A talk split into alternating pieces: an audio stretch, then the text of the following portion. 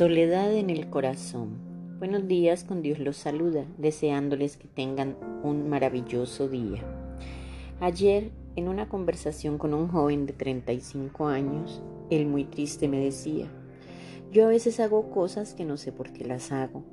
Luego me arrepiento, pero el daño ya está hecho. Cuando él empezó a contarme lo que había sido su vida, me pude dar cuenta que estaba demasiado resentido con el mundo y con las personas que lo rodeaban.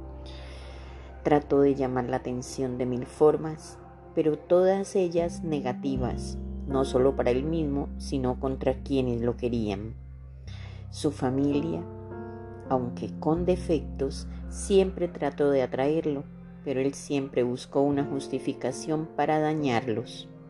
Nunca ha podido asimilar el gran amor que le han tenido a pesar de todas las cosas mal hechas que él ha cometido. Él se escuda en a mí no me han querido, nadie se preocupa por mí, a nadie le importo, etc. Pero llegué a la conclusión que él mismo no es realmente culpable. Él se escuda en el licor, en el vicio, en la mentira, para justificarse a sí mismo. Pero sí pude darme cuenta que mientras no se sane y se perdone a sí mismo, no va a sentirse ni amado ni en paz con él. Fue triste y doloroso verlo derrumbarse ante mis ojos. Lloraba como un niño y yo me sentía tan impotente que solo pude abrazarlo. Él me abrió su vida, sus sentimientos y emociones y me di cuenta que como él hay infinidad de personas con dolores tan grandes y tan profundos que no les alcanza todo el tiempo del mundo para sanarse. Estas personas necesitan vaciar, limpiar, renovar su corazón, necesitan perdonarse a sí mismos y a los demás, pero estos solos no lo logran.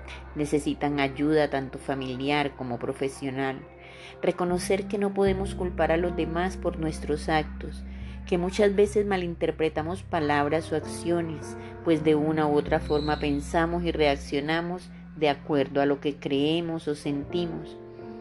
Y no nos damos cuenta que estamos equivocados. No es fácil reconocer nuestros errores y mucho menos cuando tenemos dañado nuestro corazón, cuando hay soledad en él, cuando nos enfrascamos en un caparazón y no permitimos que se nos acerquen, así nadie nunca podrá ayudarles.